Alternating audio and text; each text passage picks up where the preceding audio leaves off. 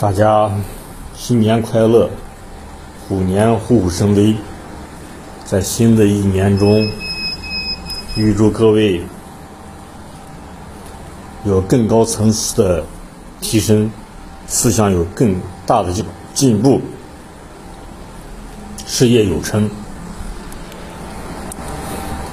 今天我想聊聊有关人的思想转变如何调整情绪的话题。抑郁症。对于人的情绪影响是负面的，是消极的。如何让这个消极的情绪变得积极，是我们一生的课题。转变思维方式、意识形态，提高思想境界，是我们每个人的一生中的功课，每天的功课。我们每天都会碰到各种各样的事情，有高兴事，有烦恼事情。高兴事，我们当然欣然接受；当遇到了烦恼、痛苦的时候，我们应该怎么样转化、提升，让它有助于我们的生活，对我们的生活有意义？其实，抑郁症就是生活中遇到了很多无法解脱的事情。自己的没有对策，没有更好的意识形态与之相对应，而产生的思想纠结。这时就需要我们的思想进行疏通、疏导。就如下水道堵了，我们就要需要清理、疏通思想的不通、堵塞，也需要。也需要我们去疏导、疏通。得抑郁症，让我们深度的思考人生的死亡、成功的意义。我们的思想就有一个寓言故事说的非常好，《金刚经》也是主要是破除这方面的一个经典。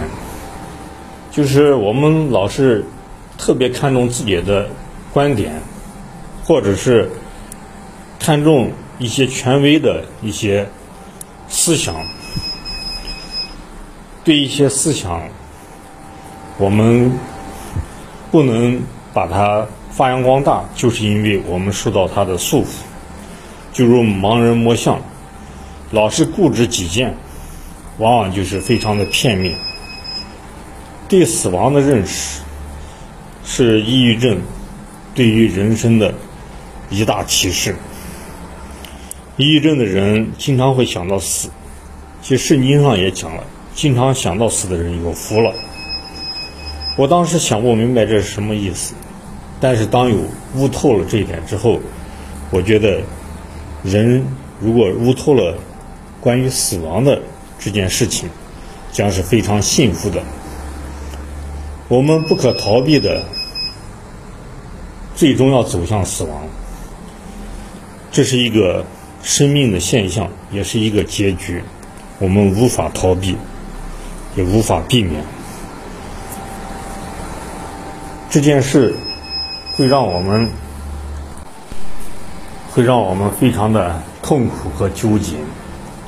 当我们认清了死亡的真相，其实。所有的痛苦，包括死亡，还有烦恼，其实，在某种程度上，都是来磨练我们的思想，修炼我们的意志，提升我们的思想境界。它是对我们是人生是有注意的。失败不要紧，失败之后要吸取教训；成功有经验，失败有教训。这是我们人生得到的最大的财富，对我们今后的人生的顺风顺水、心想事成是有积淀作用的。当我们想明白这些事情以后呢，我觉得我们的思想会更加的开阔。